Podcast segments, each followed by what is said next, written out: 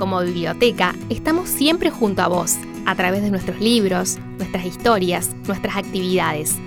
En momentos difíciles, como los que hoy atravesamos por la pandemia del coronavirus, no podemos estar juntos físicamente, pero seguimos conectados a través de la virtualidad. Por eso, hemos creado este podcast. En sus primeros episodios, compartimos audios y reflexiones de la edición 2020 del taller Libros Escritores del Mundo, a cargo del periodista y escritor Iván Bielikosielek. Compartiremos los audios de la edición 2021 que al igual que el año pasado, se realizó de manera virtual por WhatsApp. Este espacio aborda una temática distinta cada mes. En estos primeros episodios escucharemos lecturas y reflexiones de Jorge Luis Borges. En este capítulo, el libro de arena que lo disfrutes. Recordamos brevemente que en el primer audio hablamos del libro Ficciones, publicado por Borges en el año 1944, luego vimos el Aleph de 1949 y en el último audio hablamos del informe de Brody, publicado en 1970. Bueno, hoy cerramos esta serie con el libro que sigue de cuentos. Todos estos libros que, que les he dado son seguidos el libro que sigue en la cuantística de Borges, que es el libro de Arena, y que es del año 1975. Luego habrá un último libro de Borges eh, que se llamó, eh, bajo el título La memoria de Shakespeare, eh, reunió cuatro cuentos, que fueron los últimos cuentos que escribió Borges y que bien podrían haber pertenecido a este libro tranquilamente también. Bueno, vamos a hablar entonces un poquito del libro de Arena del año 75.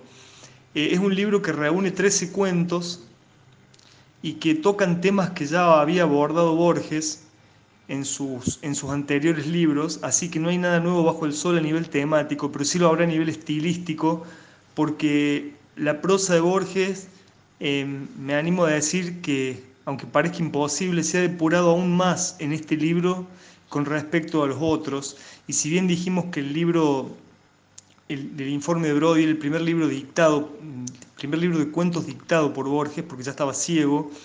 Sin embargo, todavía quedaban en algunos de esos cuentos algunos tics, entre comillas, de la escritura, de, de la persona muy obsesiva con, con la página manuscrita, por decirlo de algún modo. Y en este libro vamos a ver que la cuestión oral eh, es prácticamente es, es excluyente, es decisiva y tiene un peso tremendo en todo el libro, es decir, que la depuración final le ha llegado a Borges a través de la oralidad y no de la escritura, ¿no? lo cual no, no, no sé si, si señalarlo como una paradoja o como algo que tendría que ser lo natural.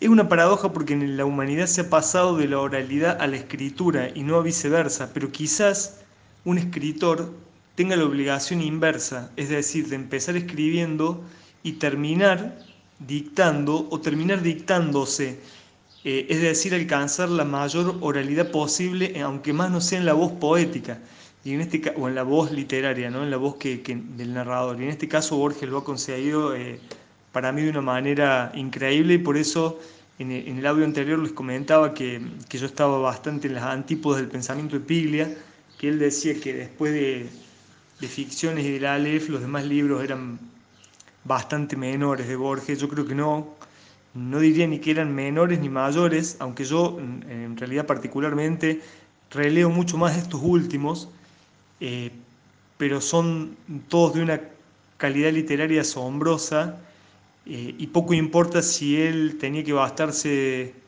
de ideas intrincadas y papel y lápiz o ideas más simples y dictárselo a la secretaria, aunque en realidad no eran ideas más simples, sino que en su prosa tan depurada parecieran más simples.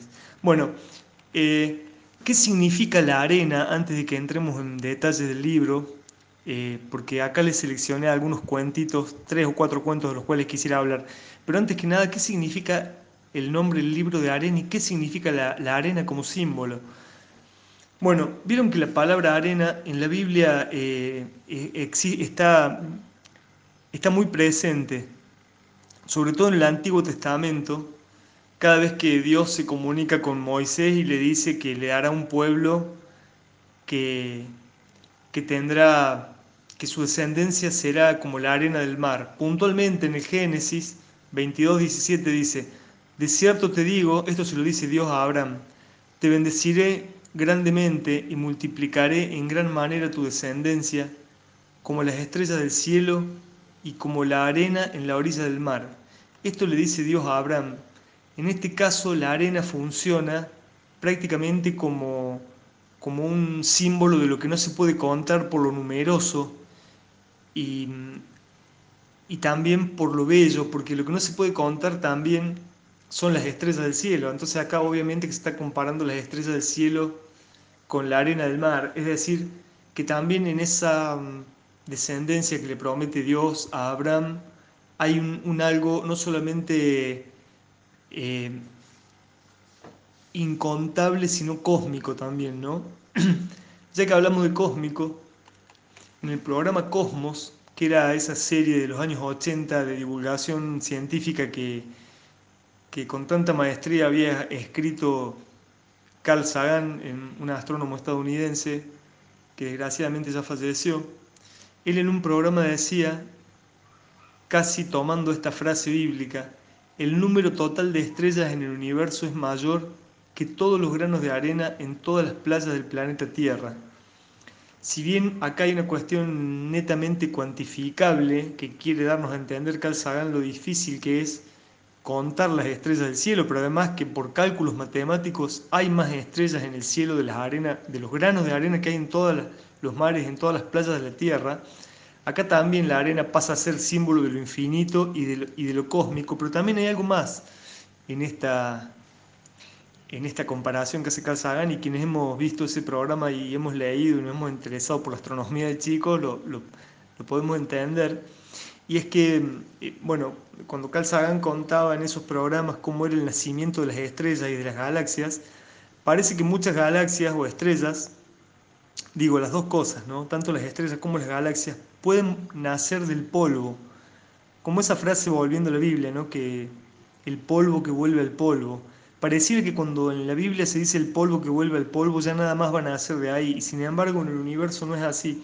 En el universo hay una, hay una sustancia llamada polvo cósmico que vendría a ser algo así como las cenizas de las estrellas muertas y que luego de varios millones de años y de interacción entre sí y de presión y de un montón de interacciones atómicas entre esas semillas, se vuelve a generar la vida de las estrellas desde ahí. Entonces, lo que es el papel picado de las estrellas muertas puede servir para que las estrellas vuelvan a nacer. Entonces, en este aspecto, la arena también es casi un símil de ese polvo cósmico, porque la arena es lo que quedó de algo que había. Podemos imaginarnos, qué sé yo, por ejemplo, las pirámides de Egipto que cada vez se van desintegrando más y que algún día esa piedra se volverá arena y se mezclará con el desierto del cual forma parte, pero a la vez de esa misma arena se puede hacer, y de hecho se hace todos los días de la vida, el sedimento con el que se levantan casas o se levantan construcciones, a lo mejor para que luego vuelvan a ser modificadas, sopladas por el viento, desgastadas y en ese sentido, la arena es un símbolo de lo que muere, pero también de lo que van a hacer. Y de esa arena también habla el libro de Borges. Eh, la arena como sinónimo de la construcción y de la destrucción. Y también, y también, y de esto en esto me quería detener, también como símbolo del olvido y de la memoria. ¿Por qué de la memoria? Porque con la arena se han hecho los relojes de arena para no olvidarnos del paso del tiempo para, poder tener un referente temporal. Miramos y decimos, ah, todavía le falta la mitad del frasco, sé que todavía no se hará de noche, tengo tiempo de ir y de volver antes de que el frasco de arriba se vacíe completamente. Habrán dicho los antiguos viendo esos relojes de arena, ¿se acuerdan que, que se daban vueltas, que eran como dos recipientes, uno lleno y otro vacío, y la arena pasaba por un finísimo tubito de a pequeños, de a mínimos granos hasta que se vaciaba uno de los frascos en cuanto lo olvido, la palabra arena muchas veces se refiere al olvido.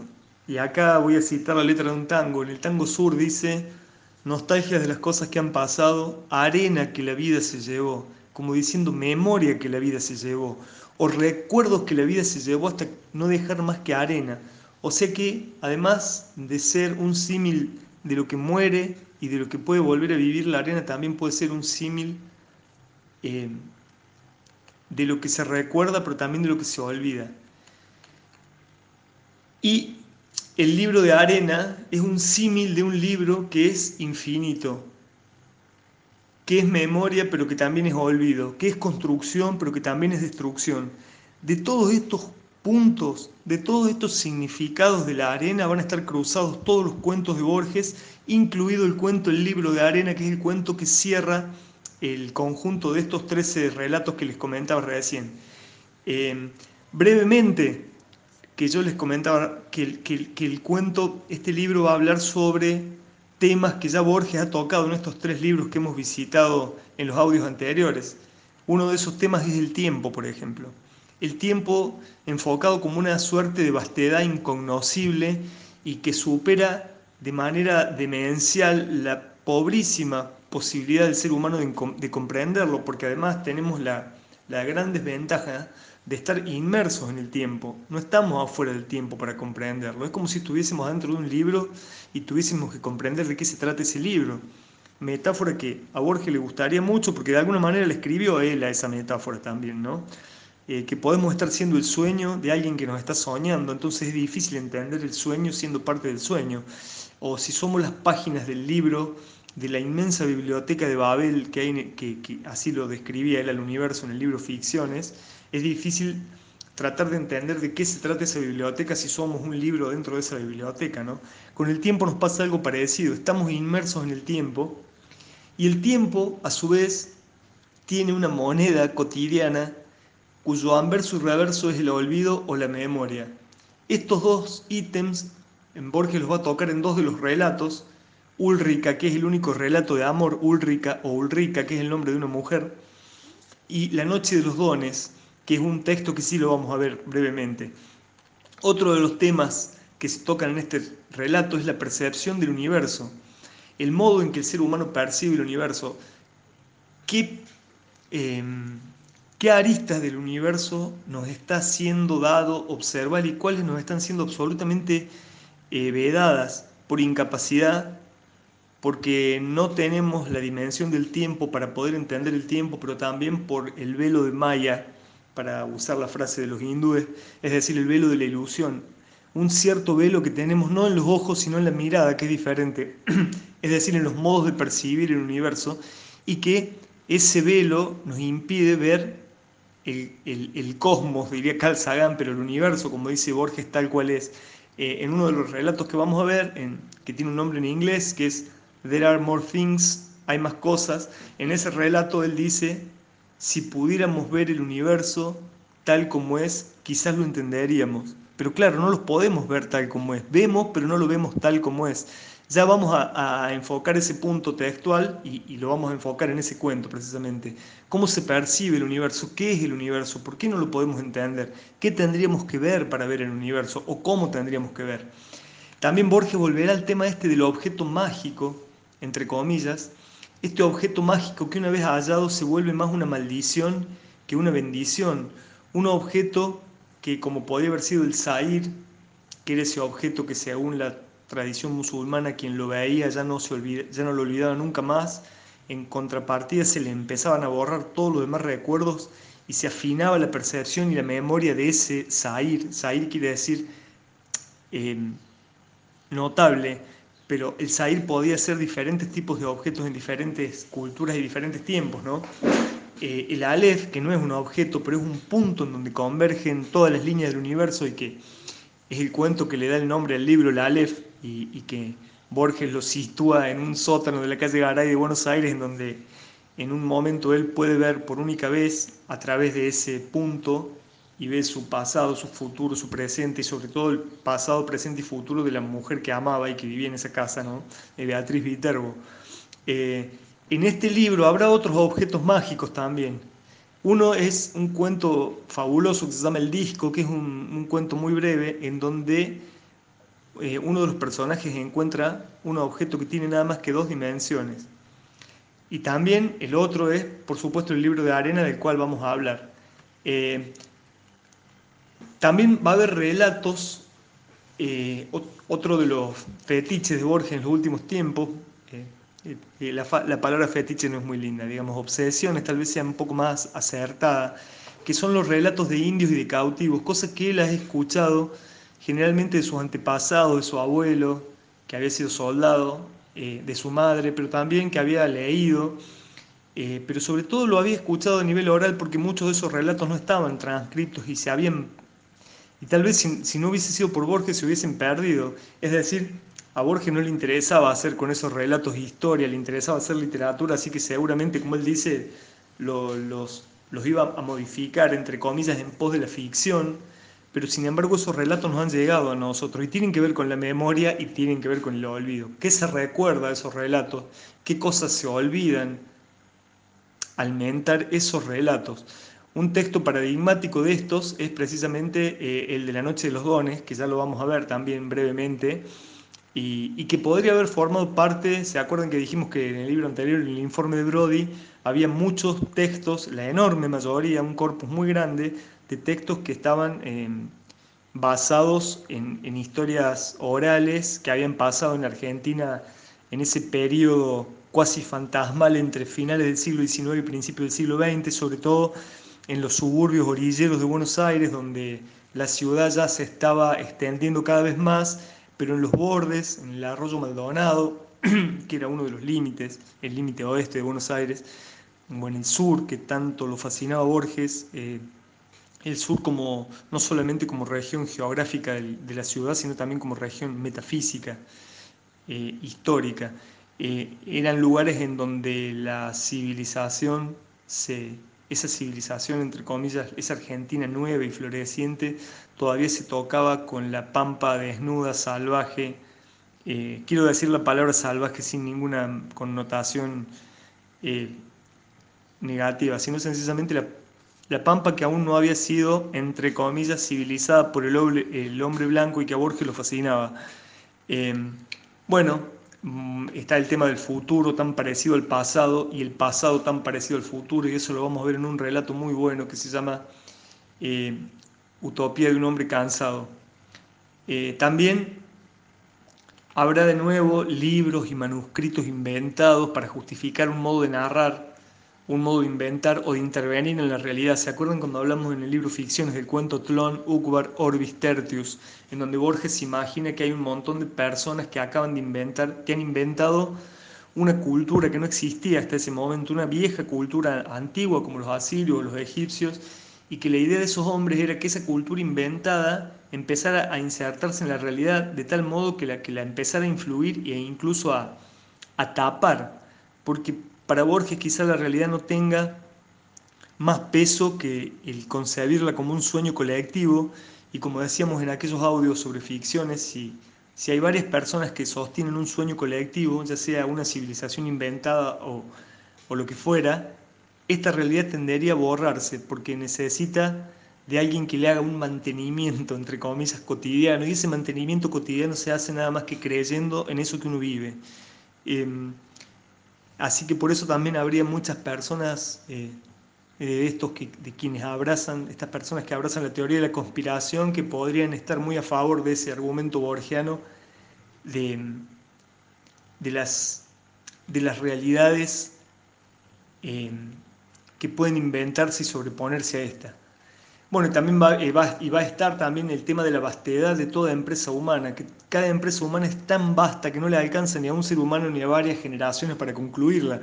Esto es prácticamente un, pedido de préstamo que le, hace Borges a Kafka, eh, que en varios de sus cuentos en Kafka está esto de la empresa humana inacabable, y que mm, eh, Kafka la,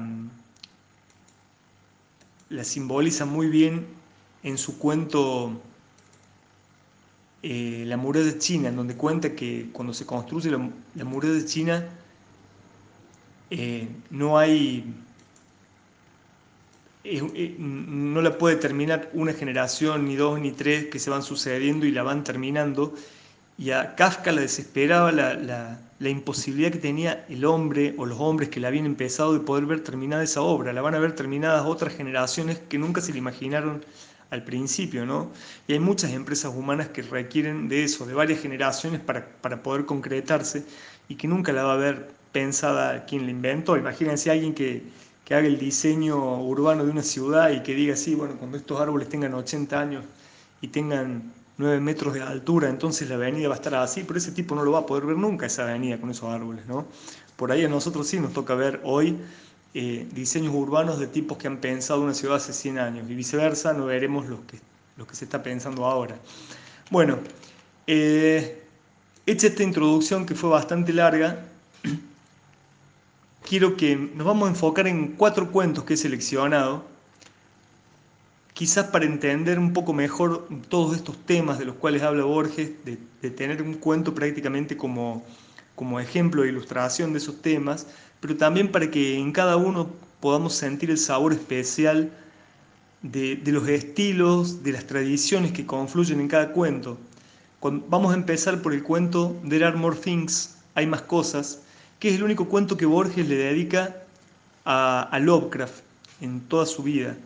En el epílogo del libro dice algo así Borges, como que al final la fatalidad quiso que, que, le dedicase un cuento a Lovecraft, como si él en el fondo no se perdonara del todo su pasión por Lovecraft, a quien seguramente Borges veía muchísimos defectos literarios, pero le veía muchísima, eh, una enorme calidad en cuanto a la concepción de su literatura, a la, capacidad de, a la capacidad de la, creación de literatura fantástica que tenía Lovecraft. Y Borges eh, se nutrió muchísimo de los cuentos de Lovecraft. Yo a Lovecraft lo veo en un montón de cuentos de Borges, no solamente en este que él le dedica específicamente. Eh, este cuento, eh, como les dije, There Are More Things, lo puso en inglés a propósito, hay más cosas, eh, que, que, de ese modo tal vez se podría, quizás sería una buena definición. Si alguien dice, ¿cómo definiría la literatura de Lovecraft? Eso es, hay más cosas. En este cuento, ¿Qué va a retomar Borges de Lovecraft? Al margen de esta cuestión eh, un poco...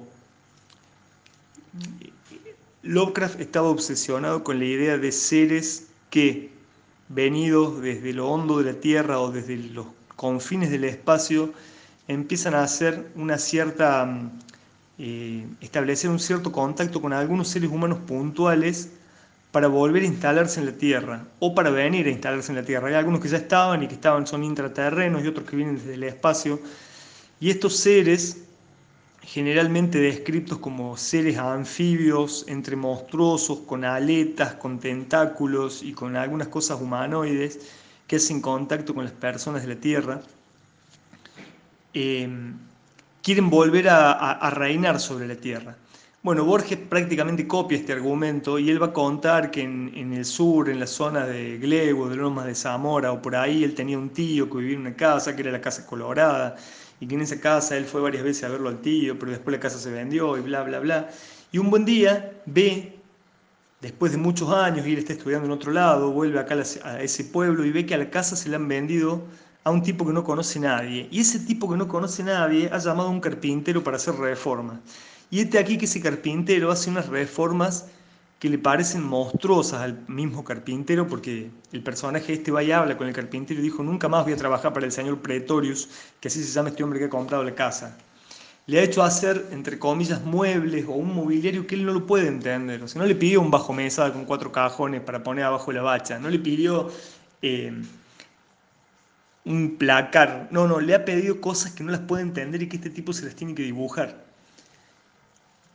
el personaje, el narrador, entiende que ese mobiliario es para el nuevo habitante que va a tener esa casa y que nadie lo conoce.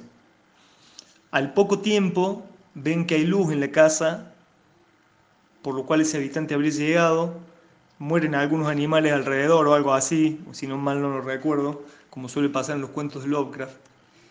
Y entonces una noche de tormenta y de calor, pero no va a ser en, en la Providence de Lovecraft, ni en las ominosas aldeas de Nueva Inglaterra, como le, como le gusta describir a Lovecraft, adjetivar a las aldeas, sino que va a ser en, algún lugar de Buenos Aires en donde el, narrador va a ir a, ver a la casa, quiere ir a la casa para verlo al personaje este, a quién es el habitante. Y acá vamos al punto de la percepción del universo. Ver, ¿qué significa ver? ¿Qué significa ir a ver? ¿Qué significa ir a ver lo que no conocemos? Esa sería la pregunta, porque cuando nosotros vamos a ver la puesta de sol, o vamos a ver una película, o vamos a ver el mar, sabemos lo que vamos a ver, por más que eh, ese lugar, esa experiencia sea siempre nueva, y nunca vamos a saber de antemano qué nos va a pasar, pero sabemos a qué nos vamos a... nos podemos imaginar adentro de ese cuadro antes de ir. Tenemos un montón de datos que nos permiten eh, situarnos, que podemos hacer una suerte de boceto de lo que vamos a ir a ver antes de verlo.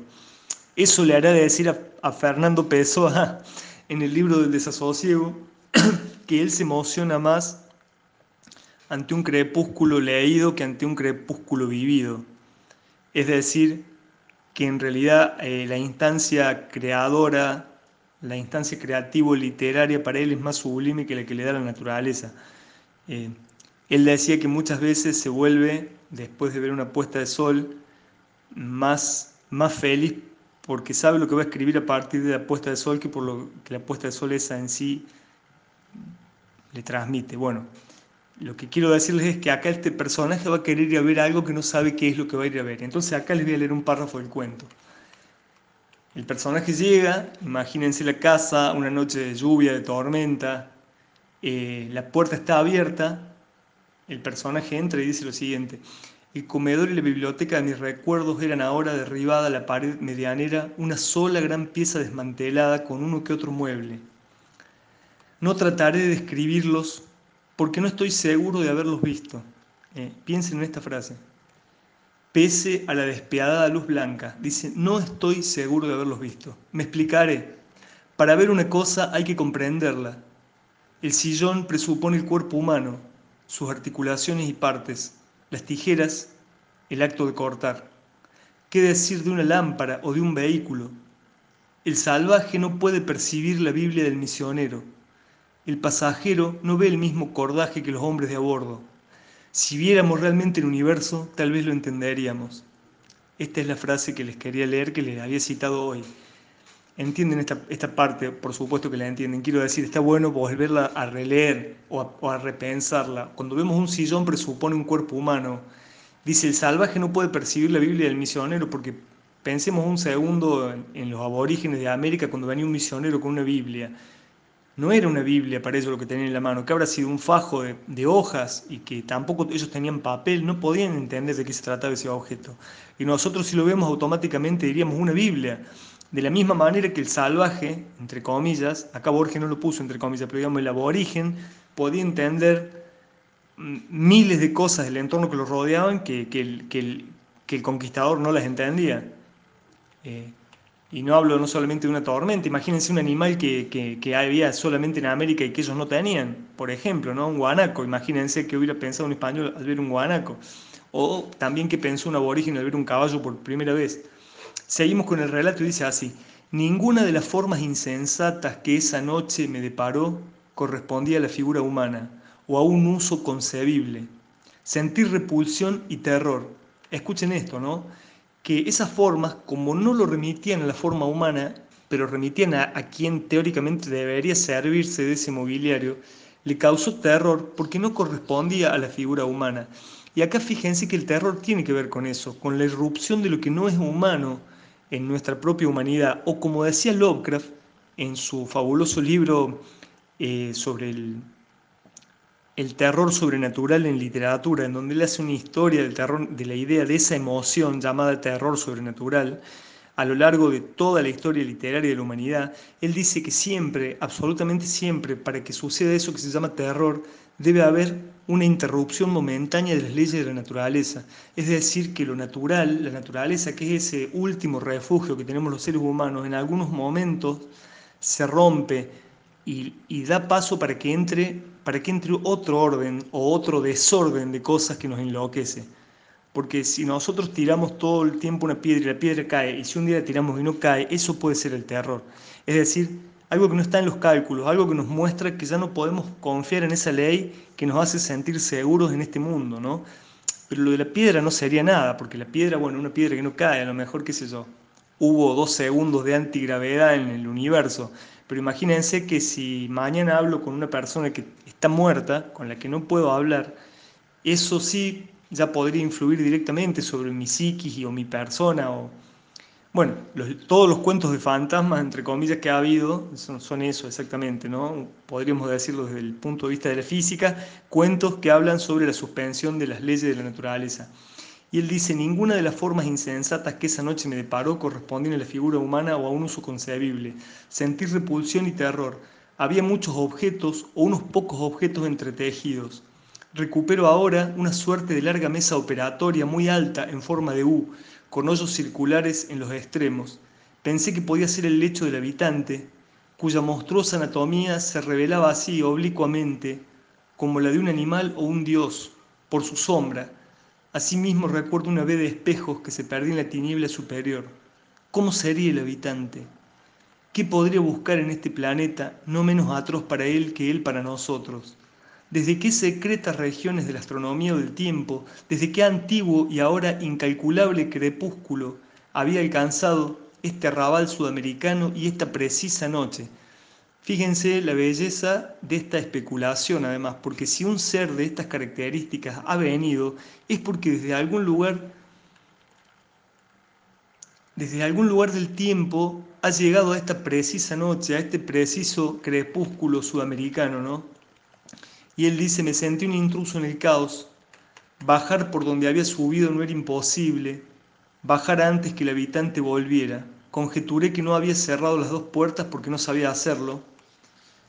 Mis pies tocaban el último tramo de la escalera cuando sentí que algo ascendía por la rampa, opresivo y lento y plural. La curiosidad pudo más que mi miedo y no cerré los ojos. Ahí finaliza el cuento. Pero fíjense que él no puede describir igual lo que vio. Él siempre dice la curiosidad pudo más que mi miedo y no cerré los ojos, pero no puede decir lo que vio. Lo que sí dice es que él sintió que ascendía por la rampa algo que era opresivo, lento y plural. Fíjense estos adjetivos para calificar a eso que uno no puede entender. ¿Cómo es algo plural? Yo lo antepongo o lo entendí como, como lo contrario a la singularidad que significa cada ser humano. Cada uno de nosotros es singular, es uno. Podemos decir que, que está Juan y que está Pedro, pero no podemos decir que hay un Pedro Juan, ¿no? O que, o que hay un Pedro Juana, ni siquiera en el momento sexual, digamos, por más que estén unidos, podríamos decir que son un, un único ser. ¿Cómo puede ser un ser plural? No sé, es difícil imaginarlo. Por eso él no lo puede describir, por eso él no lo puede despegar, no lo puede ver como una singularidad. Y tal vez el hecho de no poder ver las cosas como una singularidad sea nuestro primer principio de ceguera. Es increíble que todo este tratado de la mirada lo haya escrito o dictado, en este caso, alguien que es ciego, pero que es evidente que pensó toda la vida en los modos de ver y de percibir. Percibir es una operación mucho más compleja que ver, porque ver vemos todo, todos podemos ver la misma cosa y sin embargo no todos podemos percibir la misma cosa. Y a Borges le preocupaba muchísimo el tema este de la percepción puntual. Y me quedé pensando en algo en este final de este cuento, él dice, él sube una escalera y la baja antes de que entre el habitante este, pero cuando él está bajando la escalera dice, mis pies tocaban el último tramo de la escalera. En el cuento La Aleph, el personaje, el narrador, que también se llama Borges y que lo superpone directamente a él, a su persona, prácticamente, con, algunos detalles literarios, con algunas máscaras o a veces sin ningún disfraz, como dice Borges, eh, hay una fabulosa canción de Virus que se llama Sin disfraz, pero bueno, no creo que a Borges le hubiese gustado Virus.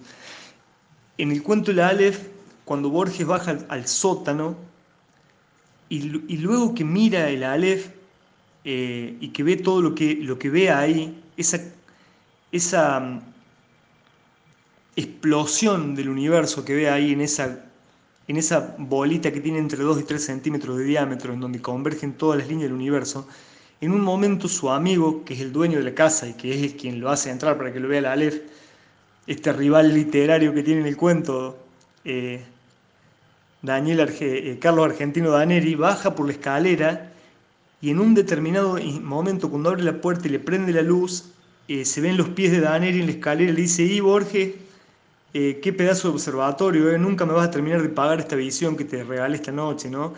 O sea que al igual que en ese momento hay algo que está fuera del orden de la naturaleza y que ha sido observado justo cuando alguien baja por una escalera. Pensé en la similitud de esas dos escenas y que no son en absoluto casuales, sino causales, por decirlo de alguna manera. Vamos a pasar al segundo cuento. Vamos a ver tres cuentos nada más porque si no se nos va a hacer eh, demasiado extenso. Eh, Utopía de un hombre, un hombre que está cansado lo vamos a dejar para otra vez porque es un cuento que me interesa mucho que veamos. Quiero que veamos el tema de la noche de los dones, este cuento, no solamente porque toca un tema muy recurrente en Borges y porque es una belleza de cuento, sino porque también me va a dejar de alguna manera un, va a ser un guiño a lo que va a venir el próximo miércoles, aunque ya no va a ser Borges, pero va a tener que ver con malones y cautivos.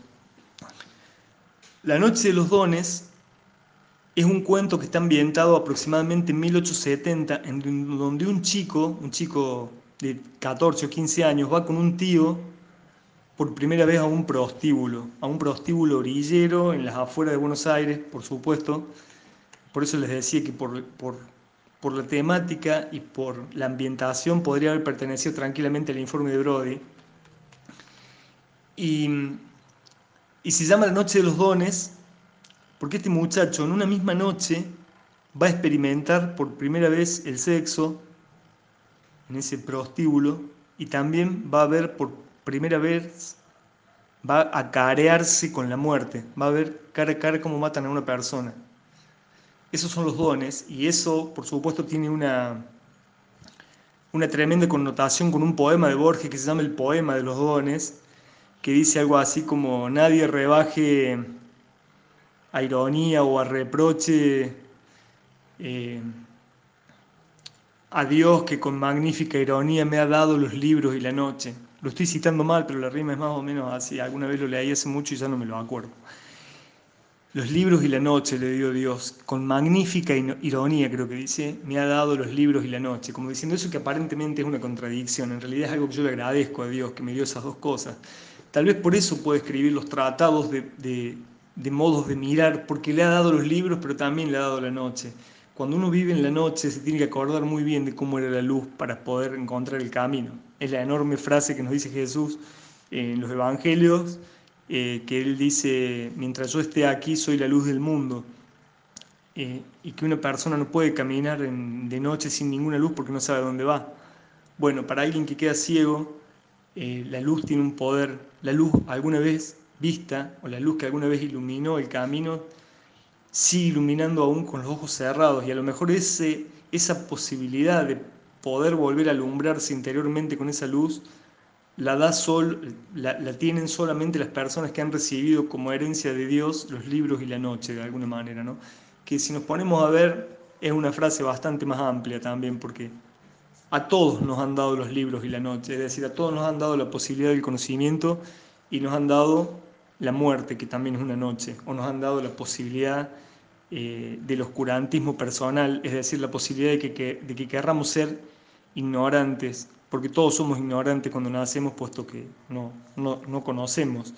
Pero hay gente que se queda vivir feliz en una zona de confort, en esa ignorancia. Esa también es una noche, una noche deseada en ese caso. Pero hay otra noche que es deseada o no, la vamos a tener, que es la muerte.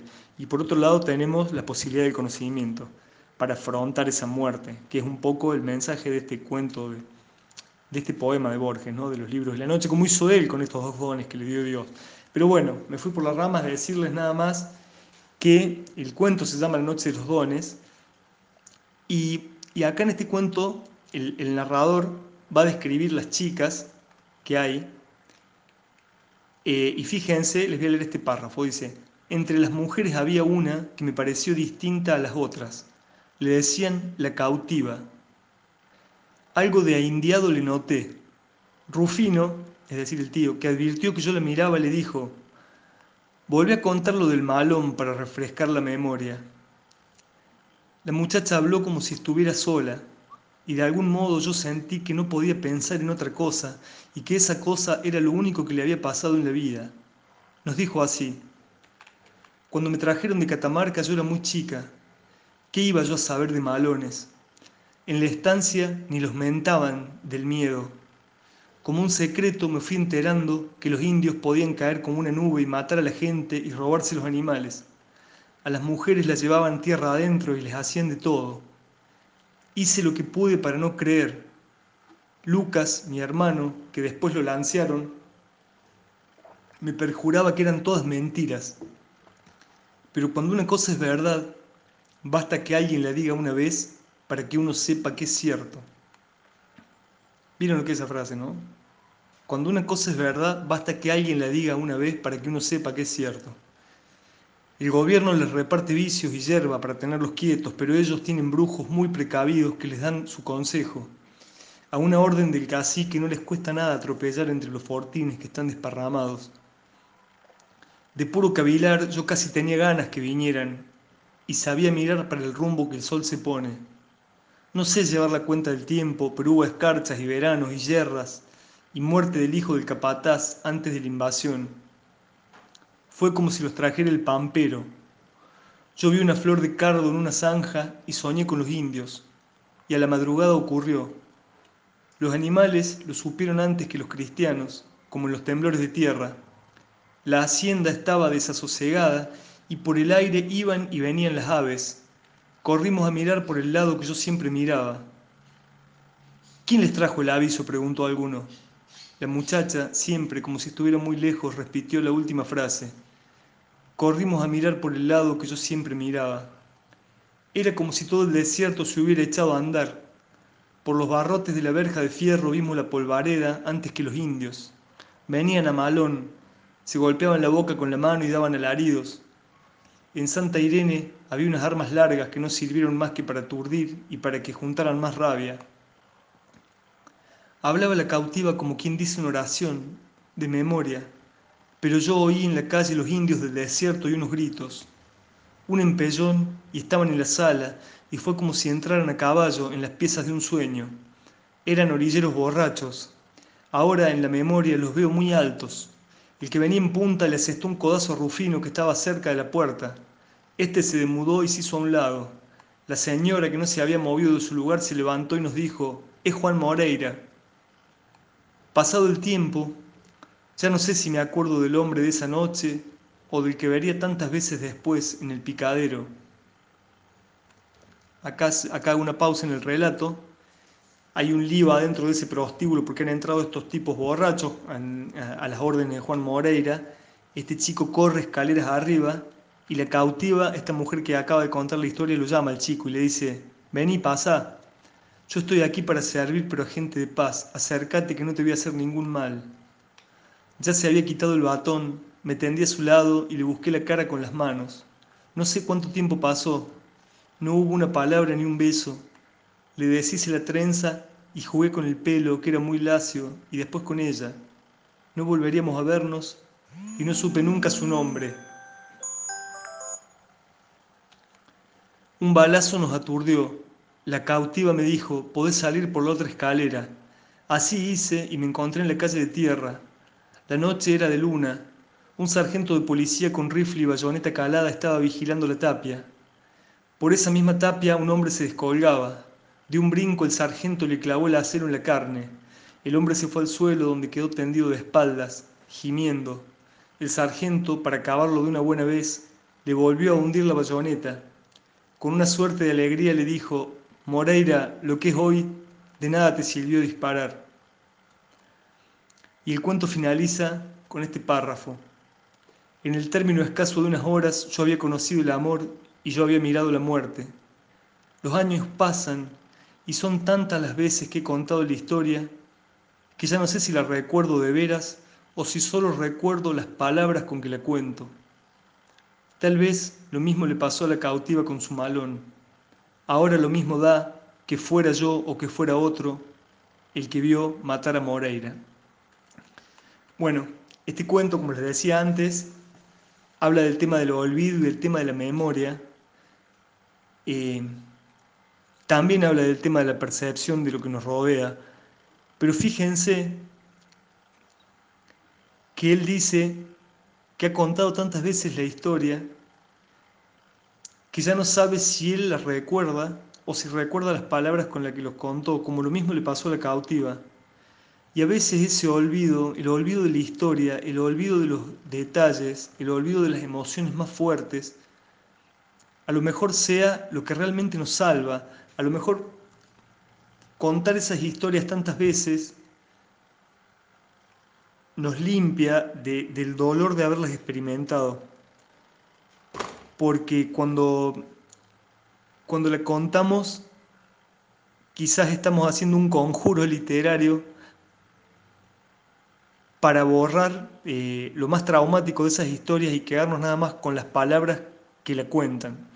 Eh, este famoso poner en palabras, que suelen decir los psicólogos, eh, es muy sanador y, y, una vez más, como va a pasar en, como pasó en los cuentos que, vimos anteriormente, como el Zair, por ejemplo, que él dice al final con la moneda del Zair lo que él hizo cuando él recibe el Zair devuelto, esa moneda que él apenas la vio, se dio cuenta que es el Zair y que nunca se le iba a olvidar, trató de perderla urgente, la dio como cambio en otro lugar, pero después la sigue recordando él, pero la, la cambió urgente, se la quiere sacar, se le quiere sacar de encima a esa suerte de, de pequeña pieza que le va a modificar a él para siempre el tema de la memoria y el tema del olvido, ¿no?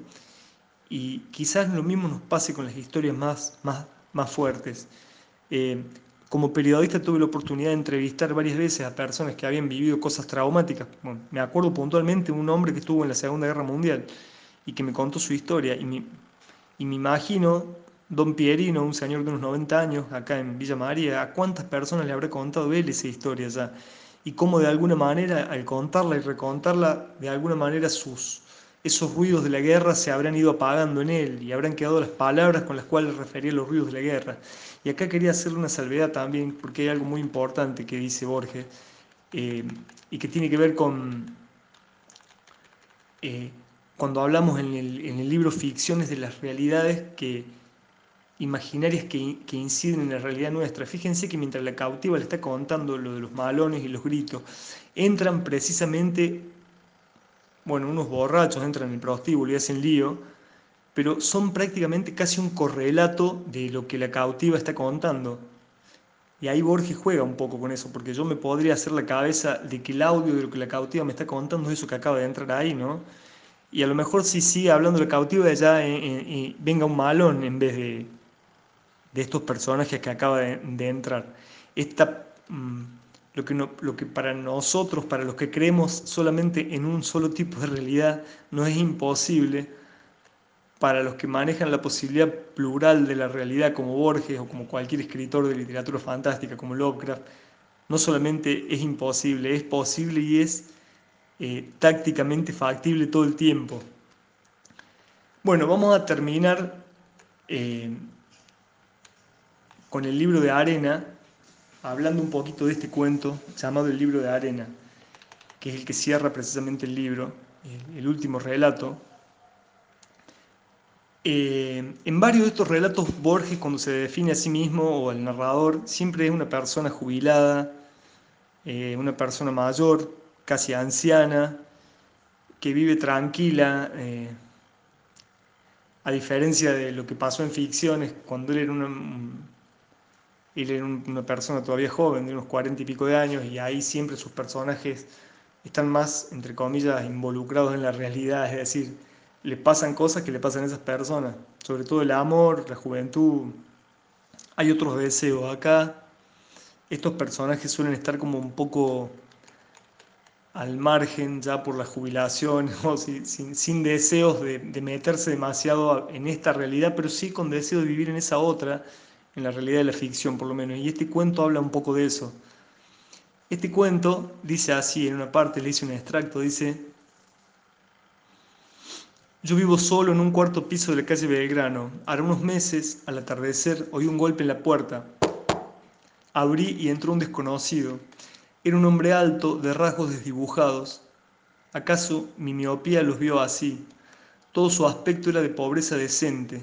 Estaba de gris y traía una valija gris en la mano. Enseguida sentí que era extranjero. Vendo Biblias, me dijo. En esta casa hay algunas Biblias inglesas, le dije, incluso la primera, la de John Wycliffe. Tengo asimismo la de Cipriano de Varela, la de Lutero, que literalmente es la peor, y un ejemplar latino de la Vulgata. Como usted ve, no son precisamente Biblias lo que me falta. Al cabo de un silencio el hombre me contestó, pero no solo vendo Biblias, puedo mostrarle un libro sagrado que tal vez le interese. Lo adquirí en los confines de Bikanir. Bikanir es una ciudad de la India que está al noroeste, muy cerca del Nepal. Así que fíjense que no es una casualidad donde está situada esa ciudad, que es uno de los centros religiosos más antiguos del mundo. Abrió la valija y lo dejó sobre la mesa. Era un volumen en octavo, encuadernado en tela. Sin duda había pasado por muchas manos. Lo examiné.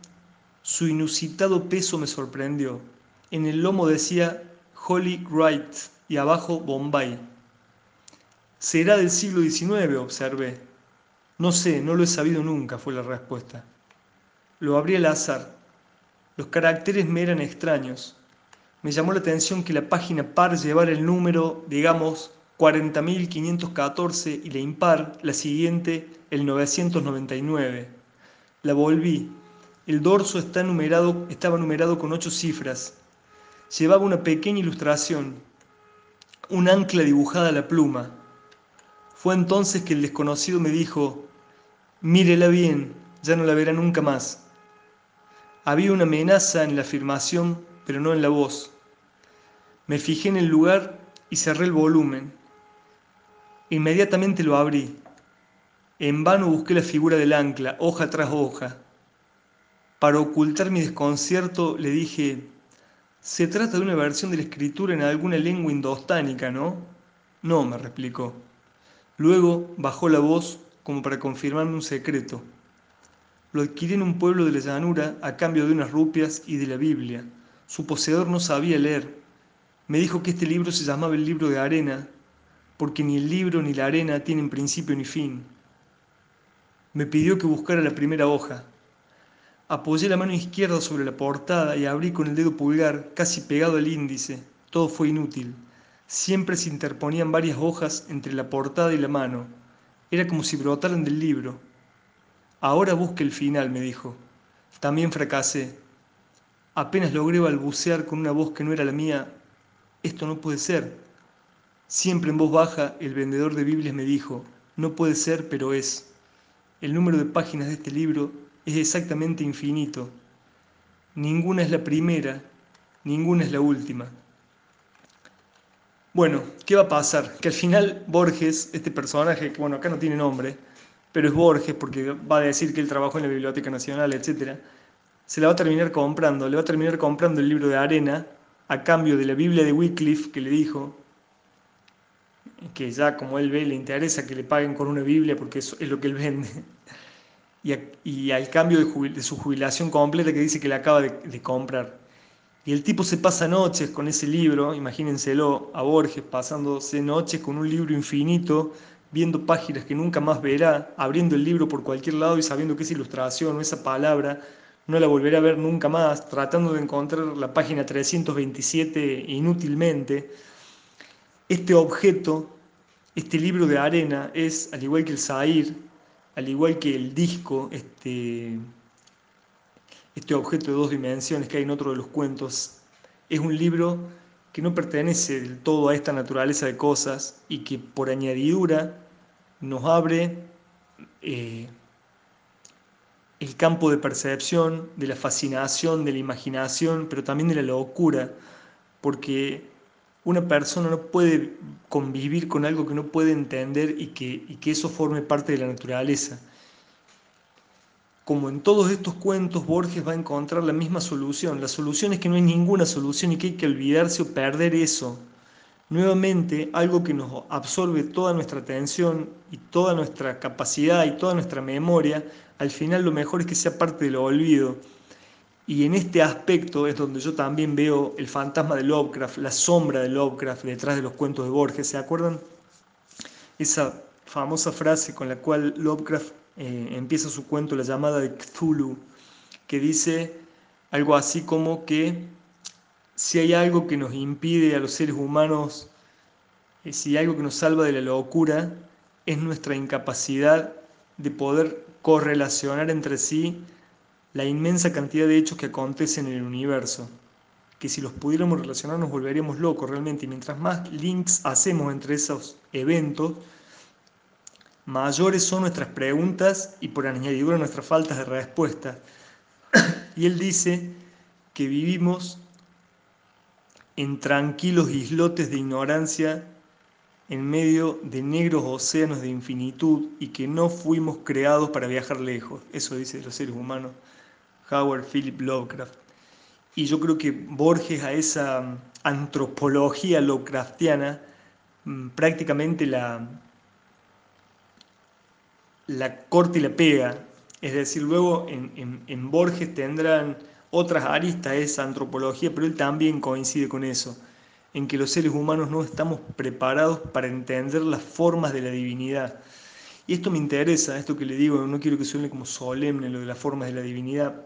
Eh, siempre se dice que el Corán no es un libro dictado por Dios, como la Biblia, que decimos que es un libro inspirado en Dios o que Dios inspiró a, las diferentes plumas y generaciones que escribieron la Biblia, sino que la biblioteca es un atributo más del Dios, como lo puede ser su bondad, como lo puede ser su justicia, su capacidad de crear, es un atributo más, que un libro sea un atributo más de la divinidad.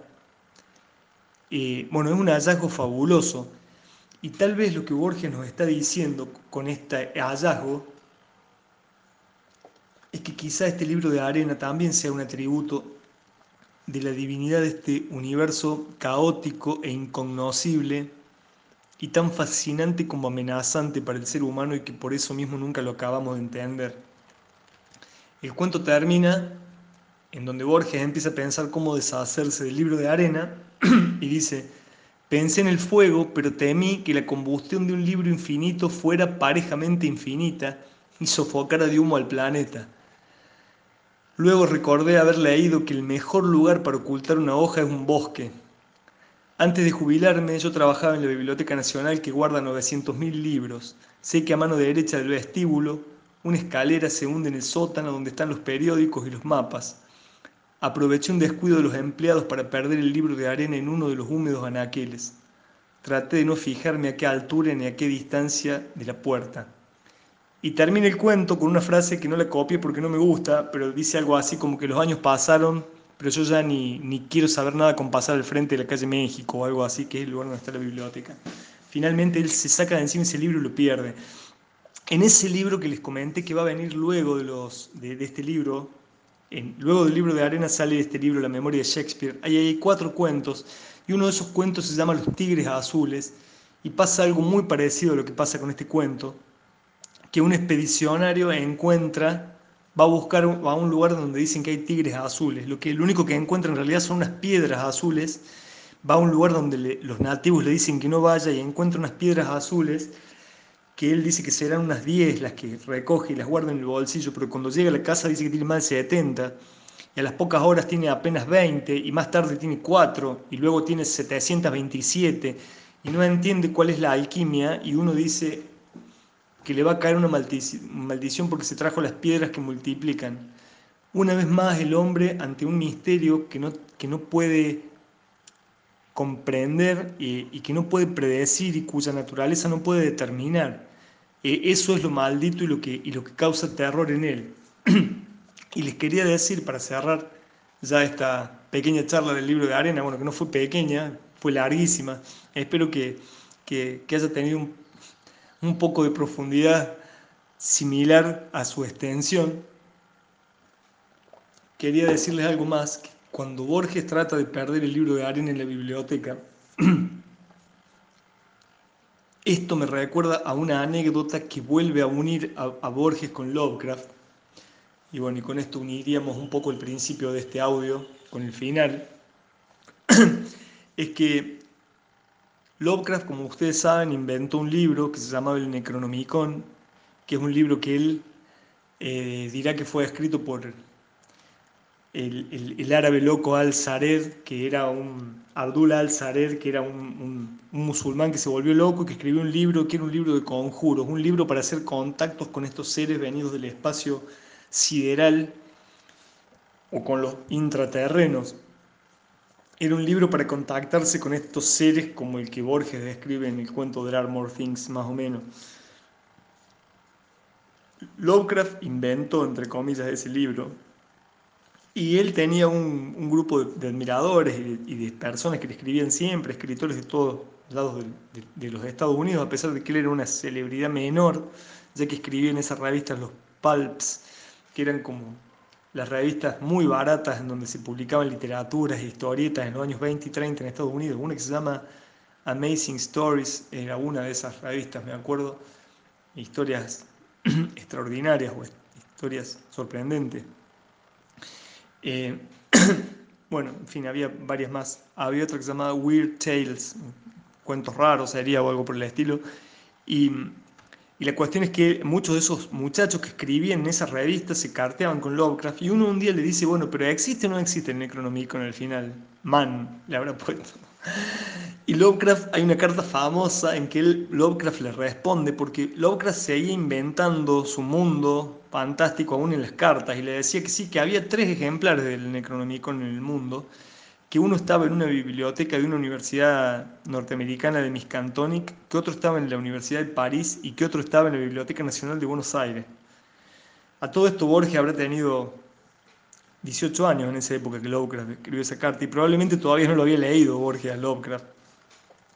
Cuando Borges conoce el dato de esa carta, para seguir jugando el juego que Lovecraft jugaba aún por carta, Borges va a hacerle una ficha en tanto bibliotecario de la Biblioteca Nacional de Buenos Aires al Necronomicon, ya que si Lovecraft dijo que estaba es porque deberá estar. Entonces pone el Necronomicon, autor eh, Al-Zared, Abdul Al-Zared, lugar de composición del libro Siria entre el siglo XI y XII de nuestra era, eh, descripción del libro, unas 500 páginas con grabados en acero, etc. Pero el libro no apareció nunca. Esa fabulosa historia les dio pie a unos eh, cineastas argentinos que en el año 2016 estrenaron una película llamada Necronomicon, en donde, por esa, esa magia borgiana que hace que las realidades puedan instalarse en esta, las realidades imaginarias puedan realidad, eh, instalarse en esta realidad entre comillas, que sin comillas no quiere decir absolutamente nada, que aparezca efectivamente el libro por obra y gracia de esa ficha en la biblioteca y que alguien lo encontraría el libro y empezaría a hacer esos conjuros que en ese libro se indican. Así que fíjense cómo de alguna manera el cuento del Armor Things, de alguna manera eh, hay algo del copyright de Lovecraft, es un cuento de Borges y a la vez Borges luego la deja picando para que Lovecraft vuelva a Buenos Aires y luego Borges lo vuelve a retomar y estos cineastas. Y, y hay como una posta maravillosa que se sigue pasando y hace que esa realidad llamada obra literaria ficcional de Lovecraft y de Borges sigan hoy eh, con una vigencia extraordinaria en cada lector que la, eh, que la resucita cada vez que, le, la pone, que la hace, que la vuelve viva. Así que bueno, nada más de, agradecerles y, espero que este, este modesto audio les sirva o de incentivo, de estímulo para, para ir a leer el libro de Arena de Borges, que es un libro extraordinario, eh, que a mí me gusta muchísimo y que tiene la fabulosa capacidad además eh, de, un grandísimo poder de llegada a cada uno de los cuentos a, personas de muy diferentes, em, con, lecturas o con corpus literarios muy diferentes, de personas que han leído mucho, a personas que han leído poco, a personas que han leído más literatura que ciencia, a personas que han leído más ciencia que literatura tiene un, abarca un amplio espectro, ¿no? En el prospecto del libro de Arena debería decir eso, que es un amplio espectro de pegada en los imaginarios de las personas. Así que los dejo hasta el miércoles que viene, que vaya a ser el primer miércoles de mayo, en donde vamos a iniciar, eh, vamos a hacer en el mes de mayo, eh, se lo vamos a consagrar a escritores de o desde Córdoba, y vamos a empezar con una historia que tiene que ver con malones y que pasaron acá en los alrededores de Villa María, es decir, en lo más profundo de la provincia de Córdoba, hará algo así como 150 años, es decir, apenas ayer. Gracias. Esperamos que te haya gustado. Hasta el próximo episodio. Podés escuchar este podcast en tu teléfono, en tu tablet, en tu compu. Compartilo, difundilo, hace correr la voz. Podés seguir conectado a través de nuestras redes sociales. Busca en Facebook e Instagram como Medioteca Villa María. También encontranos en YouTube.